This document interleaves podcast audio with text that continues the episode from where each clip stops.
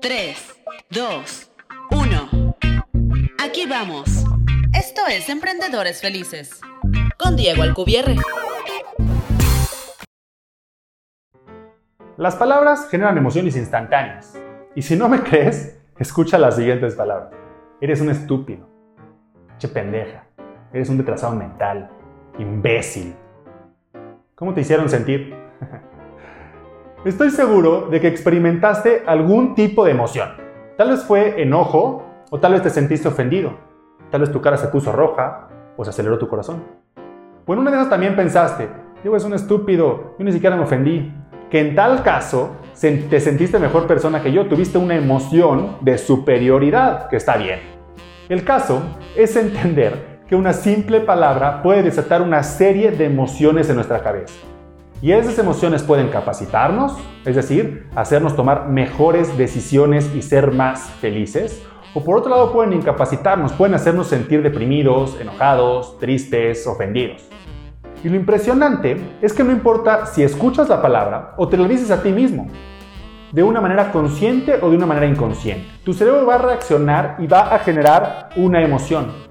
Pero lo más increíble de todo esto es que todos los días dices decenas de palabras incapacitantes sin ni siquiera darte cuenta y que cambian tus estados emocionales. Por ejemplo, Tal vez dices mucho que las cosas te deprimen o que las cosas te enfurecen, como me enfurece que la gente fume, o me revienta que la gente fume, me deprime mucho ver niños en la calle, o me enfurece X o cómo me deprime Y. Esto hace que la mayor parte del día te sientas triste o enfurecido o enojado o deprimido. ¿Qué crees que pasaría si cambiaras la palabra triste o enfurecido o enojado por una palabra menos fuerte o inclusive cambias el acercamiento a la situación de cómo te expresas? Por ejemplo, Solo es un poco molesto que la gente fume, ya no me enfurece. O me motiva a hacer algo al respecto cuando veo niños en la calle. ¿Cómo crees que te sentirías ahora? Sin duda dejarías de sentir la emoción de enfurecido o deprimido, no lo estás diciendo. Espero que hayas entendido el concepto. Y para que empieces a ver los resultados te tengo una sencilla e importante tarea.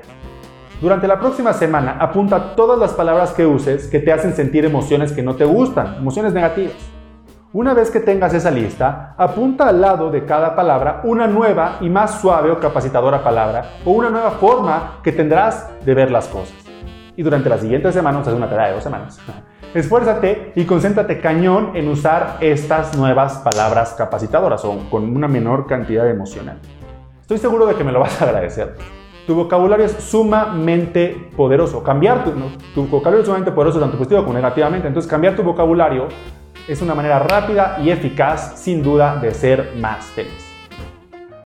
Gracias por haber escuchado un nuevo episodio de Emprendedores Felices, en donde encontrarás herramientas y estrategias para ser un emprendedor increíblemente exitoso en todos los aspectos de tu vida. Para no perderte ningún episodio y conocer más sobre el Club de los Emprendedores Felices, visita la página emprendedoresfelices.club.